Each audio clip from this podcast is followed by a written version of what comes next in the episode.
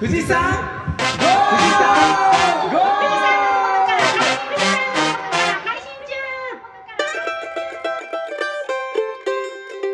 農道富士山号は富士山のふもと静岡県富士宮市からお送りします。メンバーは3人目の子供が生まれた麦ちゃんと髪色を赤めに変えたみーちゃんと帽子を買ってお気に入りのやっちゃんと？ディズニークリスマス楽しんできました。いっちゃんと？ポッドキャストアワードにワクワクなさっていうの？5人でお送りいたします。よよろしくお願いします。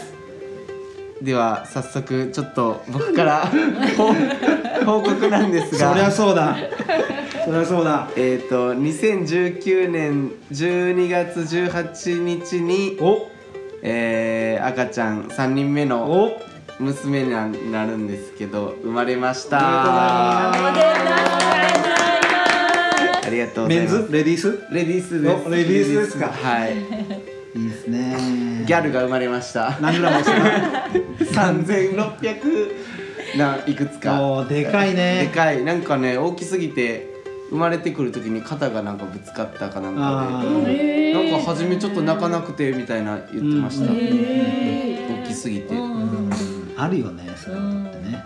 で18日に生まれたんですけど、17日に生まれた子は4人いて18は1人しかいなかったんですよ、お牛牛はどうですか？牛は17日は2頭生まれました。18日は生まれなかったけど、うん、やっぱ17日は分娩のなんかピークの日？っていうなんか人申しも月と分娩の関係ね。うん。一緒なんだなって思ってえその16とかは？16は16もなかった。しば,、しばらく分娩が続かなくて、うん。まあ、17日にまとまって2頭生まれて。すごっ。へー。5頭生まれたのがいつだっけ？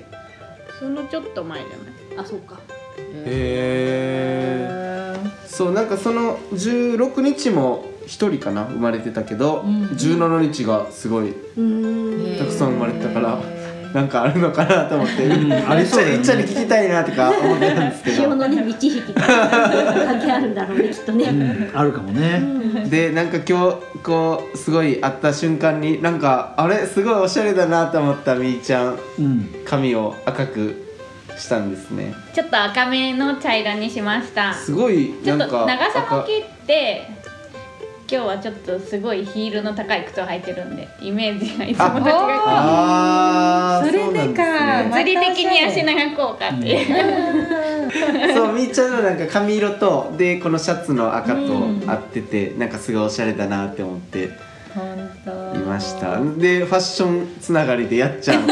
そうなんかやっちゃん何日か前に会った時も帽子かぶってて。そうなの。お帽子でそうなの。帽子をかぶりたいなってずっと思ってたんだけどかかぶったことなくて、へー。でそうだけど。全然自然だよ。似合ってるそう本当。でねなんかその買ったところであのもう毎日かぶんないと慣れないからって言われて毎日かぶってるの。最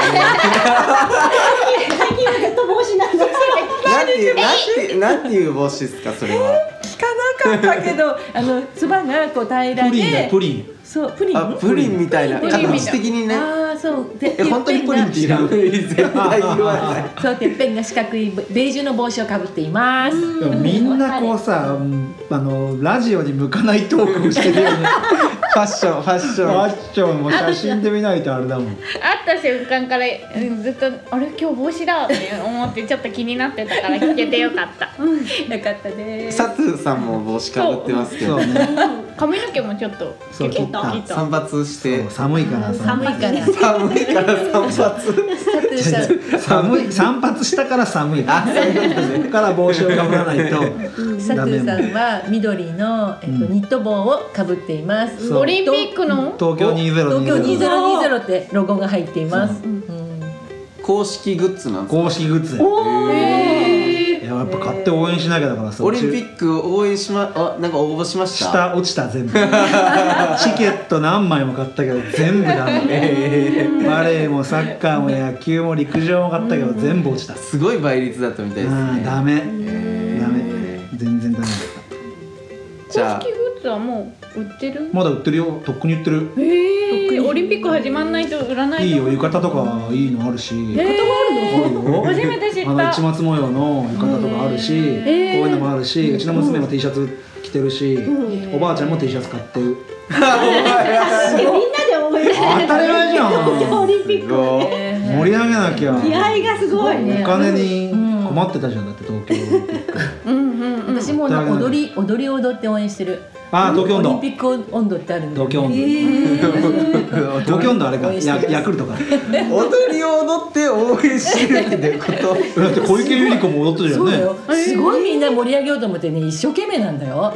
パプリカじゃなくて？パプリカじゃないよ。パプリカ違うよ。パプリカもなんかオリンピックのやつですよね。違うよ。あれ米津玄師が作った NHK のあれパプリカを東京オリンピックちょっをと曖昧な情報だから。本当本当本当。本当？本当。本当三浦瑠麗さんも言ってた。あ本当？それは俺全然疎かったわ。そうだからパプリカね今みんな踊ってますようんねうん踊ってるね。でいっいっちゃんはいっちゃんは何でしたっけ？あクリスマスディズニーあディズニー。行って行くって言ってましたね。おシーしゃれだな。ソランドと。えどっちも。泊まりだ。2223で。いいなそうエンジョイしてきました。え誰と誰と行ったんですか？えそう。それはダーリンと行ってきました。え二泊二泊三日？うーん一泊二日？一泊二日であそうそう。で一日一日。そう。ゆったりゆったり。うん。あんまりそうそんなになんか乗り物乗り物って感じじゃなくてなんか食べ物メインに。そうショーを見つつみたいな感じで。いいですね。混んでた？ああ日曜日。C がすごい混んでて。へ日曜日？違うか。土曜日か。C がすごい混んでて。うんうん。違う。日曜日だ。うんうんうんうんそうそう。でランドはね割と空いてて。へー。うんいやいいないいですね。パプリカ。調べたさすが。NHK の応援ソングプロジェクトでしたよむぎちゃん。さすが。そうそう。2020応援プロジェクト流行らそうとしてるんです本当でだもみんな今ちびっこみんな。むちゃ流行ってるよめちゃ流行ってるパプリね。カねね東京オリンピックの頃にはねブームが。違うまだ。まだまだ大丈夫大丈夫大丈夫大丈夫。すげえディスったねねほら人気が早めに出過ぎちゃうとさ心配夫いやでもなんか今まだテレビもすごいねやってますからね。やってるようで今度紅白も出るじゃんね、うん。うん。あサットさんなんでしたっけ？お忘れちゃった？みんな僕のツイッターのリツイート見てくれた？お今ポッドキャスターとしてはちょっとこれ話題に上げないといけないことがありましてですね。ジャパンポッドキャストアワードっていうのが始まったわけですよ。うん。日本放送が、えっと、今絶対に聞くべきポッドキャストを見つけようってことで、このポポッドキャスト最高。もっとみんなで聞けばいいのにそう思ったことはありませんか？あなたが推す素晴らしいポッドキャストを教えてください。年に一度のこのポアワードでスポットライトを当てましょうってことで、僕らってどうしてもポッドキャストを知ってもらうことと、ポッドキャスト聞いてる人でこの番組を知ってもらうことって必要じゃんね、でもポッドキャストを知らない人にとってはすごいこれってすごい大事なことだと思うんですよ。みんなから次戦多戦問わず推薦してもらって名だたる人たちが先行してえっと僕らなんか多分 上位20なんか入るわけないしなんて言っちゃったらあれだけどねあの全然編集もぐちゃぐちゃなあれだけどでもやっぱポッドキャスト界を盛り上げるっていう意味ですごく大事かなと思ってあの農家の種のコッティさんとかあの味噌汁ラジオのナスケンさんとかとツイッターでやり取りしながら盛り上げていければなって思うので僕はもう農道富士山号に一票入れました。入れました。ありがとうございます。ありがとうございます。ありがとうございます皆さんも。皆さんもぜひ農道富士山号を応援してください。はーい。オードブルうん。は以上になります。うん。メインディッシュへメインディッシュへ。手挙げてますよしっかり。手挙げてますよしっかり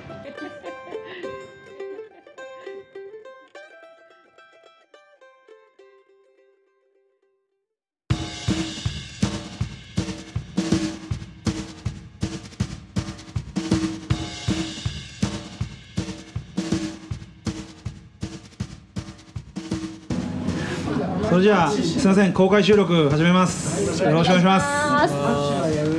はい。それでは10合目のメインディッシュに来ました。本日は、えー、サトゥーといっちゃんの2人でお送りします、本日のゲストは藤山ハンターズビルの深澤さんに来ていただいています。深澤さん軽く自己紹介お願いします。あえー、と藤山ハンターズビールの深澤です、まあえー話の内容でわかるかと思いますけどもいろいろやってます。そうですね。あのーもうお店の名前自体がねもうビールってついてますけどね、あそうですね、うん、もちろんビールは作ったり、うん。まあ、百姓ですけどね。そうですね。多分ねそこら辺もいろいろ聞きたくて、はい。今日あの藤山ハンターズビールさんで公開収録してますお客さんがいらっしゃいます。お客さん飲んでますか？ありがとうございます。あのポッドキャストデビューの深澤さんに一言お願いします楽しいで ありがとうございます。よろしくお願いします。今日ちょっとあのバックミュージックも流れててお店のいろいろ音も入るとは思うんですけど雰囲気がねハンターズビールでね雰囲伝わると思い気をます。少しでも伝えられたらなとこう飲み屋でざっくばらんに深澤さんと喋ってるみたいなそうですね。感じのラジオがねいやありがたいですねそういうのが。で実は今日あの初めて深澤さんにあのカミングアウトするんですけどここで1年前ぐらいにあの僕電話してるんですよ深澤さんに。はい。稲作のことをはい。知りたくてちょっと仕事の前職の仕事の都合で。あ 思い出しました。うん。そう、農うん稲作農業のこといみたいな。はい。農業デビューしたくて、はい深澤さんにはい。お電話をして、僕その時からもう藤山ハンターズビールが大好きでそうなんですね。深澤さんの話が聞きたくて、で農業の勉強するときに、はい。深澤さんの意見はちょっと聞きたいなと思って電話して。うんあなんかそんな話もしましたね。す。農業やりたいけどどうかなそうなんです、であの厳しいよってお話をさせていただいたんですけどうん。僕会って話したかったんですけど、はい。なので今日はもう絶対ポッドキャスト始めたら深澤さんに来てもらおうってありがとうございます。自分の思いがあって はい。お願いをしております。はい。あの前編の方ではあの藤山ハンターズビールに至るまでのはい。深澤さんの農業とうん。深澤さんの関わりみたいな部分を聞いていきたいんですけど、はい。最初こう別のところで働いてたんですよね。あまあ働いてたというか、えー、と個人事業で、うん、あの LP ガスの販売ですよね、うん、やってましたね実家は農家なんです実か家はえっ、とねその辺がまたややこしいんですけども、うん。じいちゃんばあちゃんが専業農家でうん。ありつつも、じいちゃんが、えー、と障害議員を、うんやってたんですよ、うん。でえっ、とまあじいちゃんばあちゃん休みの時には、えー、とおじいちゃんも加わっておばあちゃんがメインで、うん、畑を切り盛りして、ううん。ん、でいろいろウコン作って、えー、とパックして売ったりとか。ウコン？うん。なんか昔はねわさびとかもやってたらしくて。えやっぱそれは芝川の湯のだ。あそうですね、うん、うちの目の前の、うんまあ、現在田んぼなんですけど田んぼで栽培してた、うん、らしいんですよね。水が綺麗だからですね。あそうですね、ううん。ん湧き水しかないんで、おばあさんがやられていて、まあじいちゃんばあちゃんですね、うん。まあ、やられていてそこに入ったのは何年前ぐらいですか？あ入ったと言いますかね。じいちゃんばあちゃんがまあ現役でやってた頃は、ええ。うん本当ガキだったんで、ええ。うんもうじいちゃんばあちゃんがすごい一生懸命やってるなっていうイメージしかないんですよ。あうん、実際はもう亡くなった後ですよね。あーそうなんですね。で、うん、父がちょっと足が悪かったりね、はい。全く、うん、まあ畑も荒れ放題ー田んぼも荒れ放題な状況で、うんまあ、自分子供生まれたタイミングですね、うんでこんな農地があるから自分の子供ぐらいなんか自分の思う方法で作ってうん。食べさせたいなって思ったのが本当に、うん、そこからですね。いやもうほんと食い量のはい。野菜ですか？あそうですね、うん、米も。米も始めて、うん、もう凝り性なんで、ううんちょっと野菜作ったら、ね、もちろん米も作りたいし、うん。ね、よ農地は農地でもともとあるんで、うん。それを端から端まで使いたいなみたい。な、でそのいろいろやってるところから農業専業専業農家になるっていうとこまでは、うん。その時の段階でもう言ってるんですか？いやえーとね専業には詳細言ったらねいろいろやりながらなんですよね。もちろん農業やりながら複合した形ですね、いろいろ並行させて動きながら、はいはい。うんまあねあの来られた時にあの厳しいよっていう話の中であったと思うんですけど、はい。うん、自分もね例えば農業だけで食べれたらとっくにやってるよっていう話でうん。うんそうなんですよね。なんで自分なりのやり方で続けてきたところですね。僕だから藤山ハンターズビールを始めたのって何年ですか？えー、っとですね実写醸造はまだ、えー、っと2年経たないんですよ、あうん、去年の去年の3月に免許取りましてで4月から醸造なんですよね、ってことは2017年の18年8年のあ去年か、えーそうか。と去年か。うん、3月免許取得、ええ。4月から醸造、うん。で実際は5月から発売って形ですね、うん、ビール自体は。で僕はその前のハンターズビールの立ち上げはいを見ていて、すごくフェイスブックかな？で情報を追ってて、あのクラウドファンディングもやられてああそうですね。いうところを見ていて、これは楽しそうだなって。それも芝川の湯のだもんで正直そういうなんていうのクリエイティブなうん。農業をんやっているっていうこと自体がん。すごいなって思ったんですよ。うん。お恥ずかしいですけどいやいやいやいや本当に。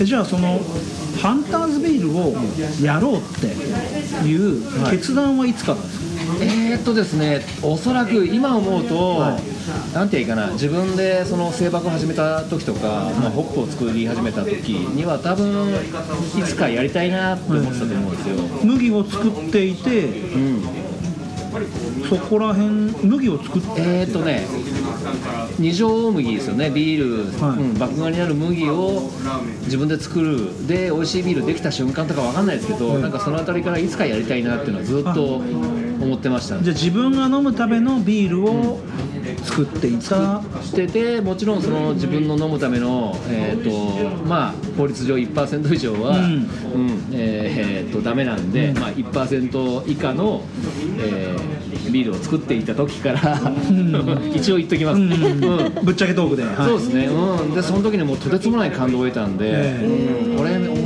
みんなに飲まして自分生きていけたらいいなっていうのを本当に、うん、商売したいなみたいな。その頃から思ってたんですね、まあ、商売というか、うん、単純にそういうので、うん、やっていけたらいいな。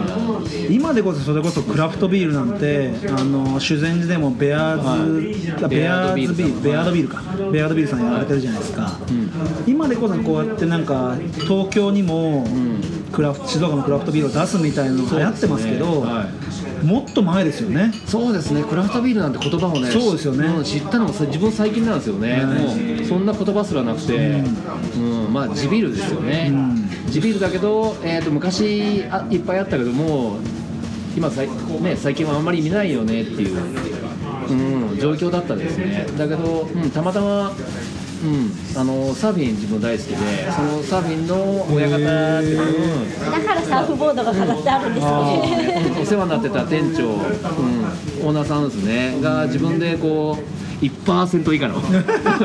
そこだけは強調してる作っていて、うん、そこであビール作れるんだっていう、うん、あれってそのそこから北山ワインさんとかもそうですけど、リキュールの法律はいリキュール法？なんでしょうえー、っとですねおそらく富士宮ってあのワイン特区ですよね。なんか特区の。条例があるんですか？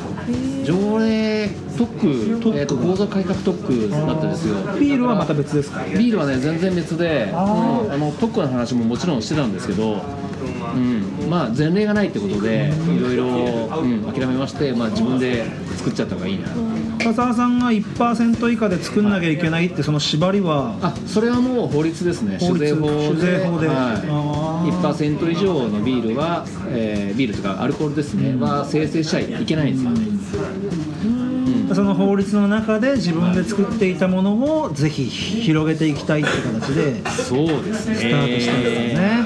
うん。まあまあ笑ってる人多いと思うんですけども。はい、なるほど。うん。そこがこの藤山ハンターズビールのスタートと、はい。で今その藤山ハンターズビールさんのそのビールを醸造するっていう以外にも農業やられてますよね、い、ろいろあそうですね。ビール醸造する以外にも、えうん、大豆巻いたり、うん、米ももちろん作ってるし、うん。で本当に百姓としてそうですね。その売り先というのは、は食べるだけじゃなくて、はい。販売もしてますあそうですね。うん。どこに？えーっと個人流通ですあね個人流通、うん。はいはいはい、ねなんか、うん、こんなとこでも、うん、ファンの方がついてくれまして、はい。要は、まあ、少量じゃないと思うんですけど、はい多品目をやってるって。あえっ、とね少量多品目っていうとねほら本当にいっぱい作ってるそうですよね。ん、仲間いっぱいいるんで、ええ。なかなかあれなんですけど、うん、でも多品目ですよねかなり。そんな多品目じゃないかな。米麦大豆。うんとかっていう感じですかね。メインはやっぱりこうビール用の麦とかホップなんですか？あそうですね。基本的には、えー、とお米作ってで麦作ってっていう、うん、サイクルですね。でその間に大豆作ったり。さっき飲んだビールではい。コシヒカリを使用してるって書いてあったんですけど、ビールって基本コシヒカリとかにお米も使うんですか、えー、っとですねレシピ上使うとこは、うん、あの例えば有名なのが御殿場高原さんの御殿あ場、うん、コシヒカリラガーとラかガーね。うんあるんですけども、うん、うちはうちでなんていうか独自のレシピっていう形で、うん、ちょっと多めに使ったりしてるんですよね。じゃあビールの作り方にここからちょっと焦点をはい。絞っていきたいんですけど、おう。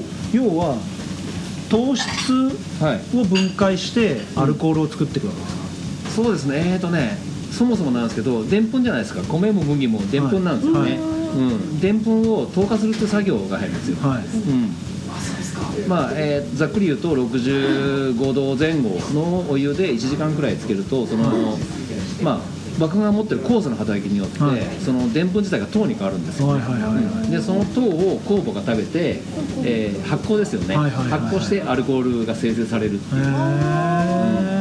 なるほど。ホップは何の役割をするんですか？ホップはですね。また掘り下げるともうとてつもないんですけど、ううん。ん簡単に言うと,、えー、と苦味だったり香りですね、うん、をつける役目ですね。なるほど。わかんない。多分はっきりとは言えないと思うんですけど、はい。今僕が飲んでるのが何ミリリットルだあれは。400400ぐらいじゃないですか、ん500弱はい。よ500ぐらいのビールを作るとするとホップって大体何粒ぐらいホップって実じゃないですか？はいはい。まあ実花なんていう、うん。結構使うんですか？結構使いますね。うん。結構使いますね。一つのね仕込みでうちが、えー、とレシピで全然違うんですけどどうかな。それ物によっても違うね。ん多いのはねだいぶはい。もうな何十キロも？何十キロまでいかないですけど。あいかないですか？はい。そうですね1キロから始まって多いのは5キロ以上使うかな、で皆さんホップってものはご存知だと思うんですよね。CM とか見て麦とホップとか出てるじゃ名ないですか。前はね。そうで知ってるけど物も物も見ると、はい。あこれホップだなみたいな感じで多分半分ぐらいの人が言えると思うんですけど、ん。何に使ってんのかっていうのはああ分かんないですよ分かんないと思うんですよ。ね。でハンターズビールさんはいろんな風味をつけるじゃないですか、あの風味付けの,、その醸造する中で風味付けのタイミングを教えてもらってもいいですか？またねそれがややこしいですよね。例えば、えー、と麦芽の配合だけでも全然違うんですよ。例えば、えーまあ、ベースモルトがピルスナーとか、はい。マリソッタとか、まあ、いろんなモルトがあるんですけども、麦芽ですねあるんですけど、えー、とそれもありつつ、まあ、キャラクターモルトって言って、えー、と焙煎した麦芽とかですね、うん、焙煎の具合によっても全然色のつき方もその飲み口も変わるんですよ。ああなるほど。なんでその配合でまず、えーとまあ、麦芽が果たす役割の部分ですね。が変わってきてプラスホップの種類と使い方ですね。あと量で、うん、全然変わるんですよね。奥が深いですね。ーもうなんて言えばいいかな、うん、数限りないんですよ。へえで今日もね5種類ビールがあの販売されてますけど、それぞれによってそれぞれの配配分とかそうですね。があるわけですよね。そうですね。うん、それがレシピですね。色が全然違うのはその麦芽のその焙煎具合うん、色はそうですね。すごい綺麗な金色もあれば、結構濃いめの色もあったりして、うですね。うん。うん。麦茶とかの色だったり、うん、大手さんのビールがねあのピルスナーって言うんですけど、うん。やっぱピルスナーモルトっていうのをメインにしてるんですよ、すっきりした、うん、すっきりしたんですね、そうですね。まあ焙煎ほぼしてないよう、してない麦芽ですね。を使うもんであの黄金の色になるんですよ。すごい綺麗な色で、うんなるバイツェンとかっていうのは何なんですか？バイツェンはねまた小麦メインなんですよ。あー使ってるものが、そうですね。麦芽が、えー、と小麦麦がメインなんですよねピルスとかねバイまあメインというかうんをいっぱい使ってるんですよ種類がすごいたくさんちゃんはそんなにアルコール飲まないんだよね。そうそんなにね。そう強くないから飲めないけど。うん。そういうのがあるんだよ。そうでもビールってなんか苦いっていうイメージがあってなんだろうなんかあんまりすごい好きなわけじゃなかったけど今日やっぱいろいろ飲み比べてみたら味も全然違うし香りも違うし。ん苦いビールももちろんあるあるし苦くないビールも、うん、あるしそれはもう作り方で何とでもできるんですよね。料理みたいなもんだと思ってて自分は。なんかレシピなんですうんねレシピレシピというか、うん、まあねえー、と税務署とかいろんな関係があるんでレシピでちゃんと出さなきゃいけないんですけど。あそうなんですか？あもちろんそうですね、うん、あの新しいビールごとに申請しなきゃいけないんですよ、そうなんですか。うん、もうお酒はねひどくしあの酒税ですもんね。いろいろ、うん、書類が多いですよね。すごいなんだろう見えない努力がうん。努力っていうか、うん、やんなきゃいけないことがすごいですね。アルコールははい、やっぱその最初にビール作りたいって思ったじゃないですか、うん、はい。そっからここまでうん。駆け上がってきて、うん。駆け上がったのかな。いや十分だって。今日って平日なのに僕入った時お客さん56人いましたよ。あありがとうございます。盛り上がってますよね。ありがとうございます。いろいろねあのーご苦労はあるとは思うんですけど今ここまでビール持ってきたのって最初にクラウドファンディングではい醸造所をはい作るっていうのやられてるじゃないですか、はい。あれはどなたの発案なんですか？えー、っとですね誰かな？なんかねそんな昔じゃないけどすごい昔のことみたいなこと書いて。うん。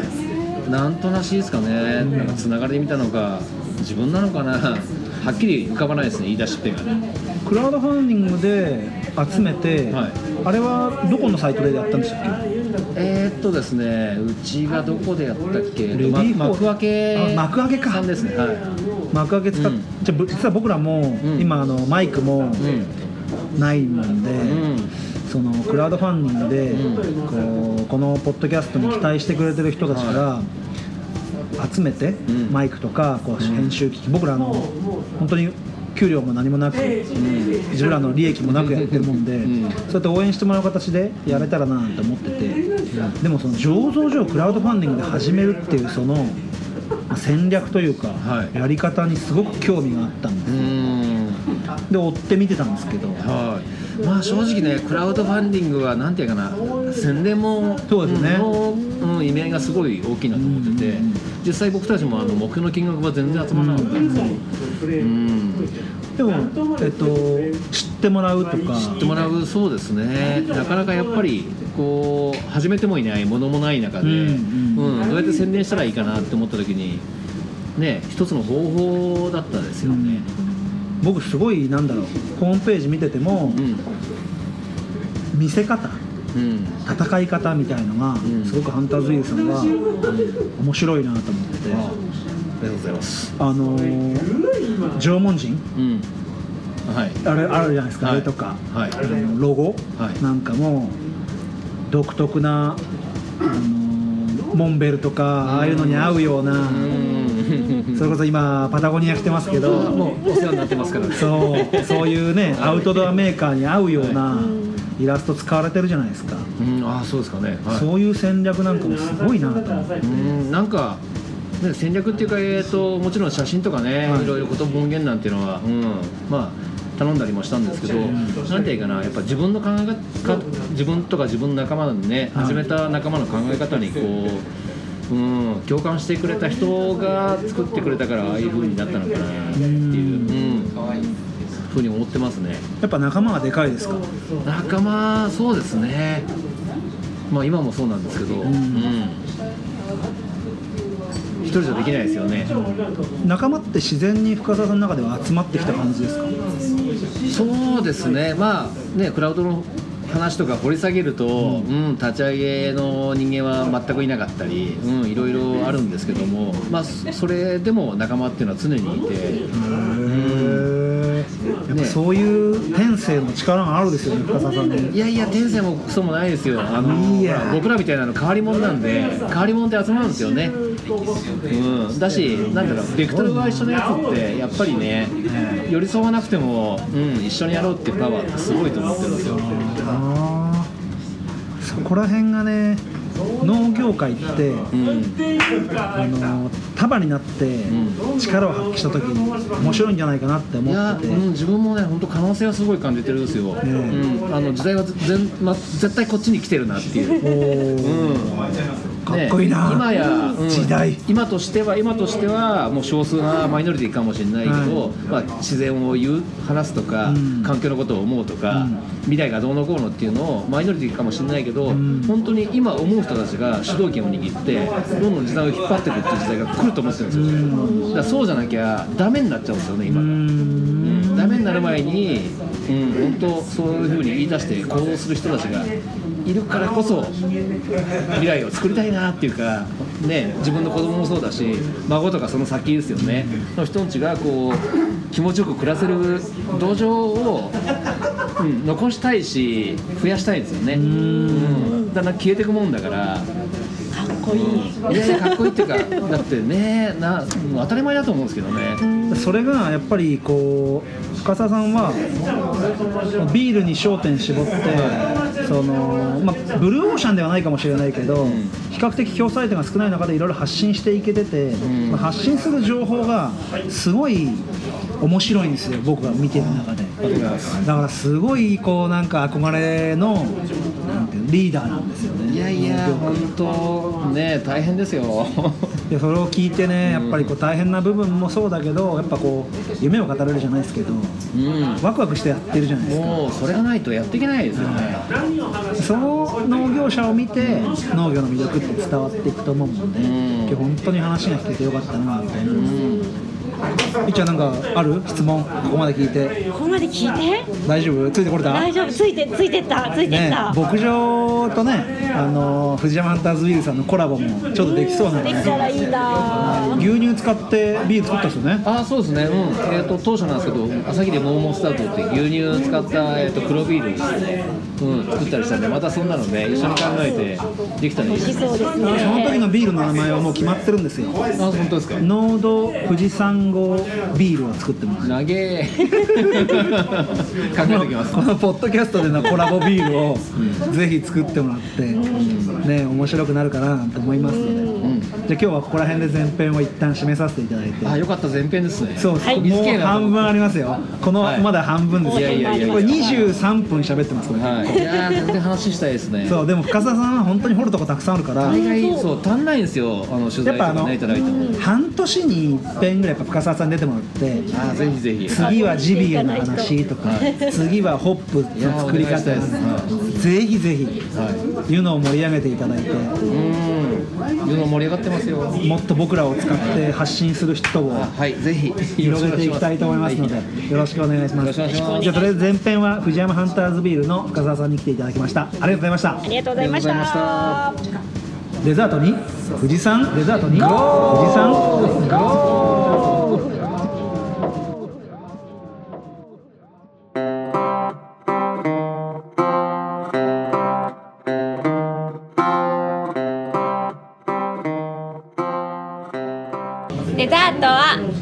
みーちゃんと？